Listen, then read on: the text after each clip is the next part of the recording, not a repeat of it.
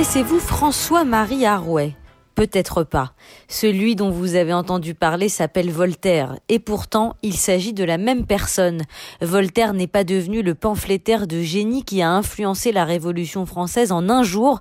Les quatre épisodes des aventures du jeune Voltaire diffusés sur France 2 et sur la plateforme Salto nous proposent d'explorer les années de formation d'un génie en devenir. Ce n'est pas encore le Voltaire de Candide ou de Zadig, c'est un enfant dont le père, humble notaire, souhaite faire un honnête homme mais François-Marie est à la fois désobéissant et brillant dès son plus jeune âge. Au lycée Louis le Grand où il fait ses classes chez les jésuites, il se forme et fraye avec les rejetons des grands de ce monde. Car le jeune Voltaire est ambitieux et a un but, intégrer la haute société pour pouvoir y répandre sa pensée. Ces gens-là ne sont pas de ton monde, François. Faudra bien qu'un jour tu en conviennes. Vous allez donc découvrir des aspects méconnus du bouillonnant Voltaire, qui s'est lui-même baptisé ainsi, celui qui ne veut pas se taire, une initiative que son père ne lui a jamais pardonnée. La première vocation de Voltaire, ce ne sont pas les idées philosophiques, mais le théâtre. Jeune dramaturge, il soumet ses pièces au comité de lecture de la comédie française et réussit à y faire jouer son Oedipe alors qu'il n'a que 24 ans. Je n'ai jamais été autant bouleversé par des vers. Vous m'avez emporté, monsieur. C'est le plus beau compliment que vous puissiez faire à un auteur, madame. Mais Voltaire est aussi un intrigant qui se rallie parfois au mauvais camp politique. Quand Louis XIV meurt en 1715, Voltaire soutient le duc du Maine qui veut devenir régent.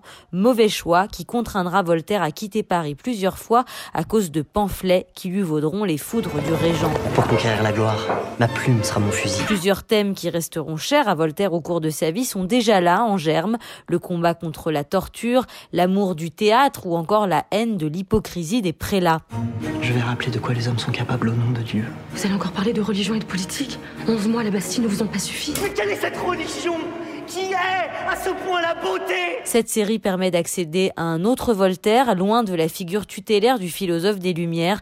Ici, Voltaire est plein de défauts, impatient, arrogant, volage. Ce sont souvent les femmes qui le remettent sur le droit chemin quand il s'égare, comme par exemple la comédienne Adrienne Lecouvreur, qui aura été l'amante et l'actrice de l'homme de lettres.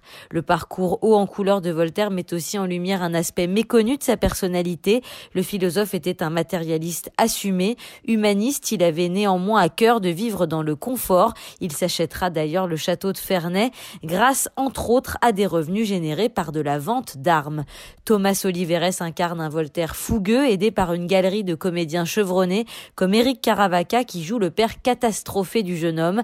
Grâce à une mise en scène et une écriture virevoltante, Alain Tasma et Georges-Marc Benamou réussissent à dépoussiérer le genre du biopic en costume pour notre plus grand plaisir.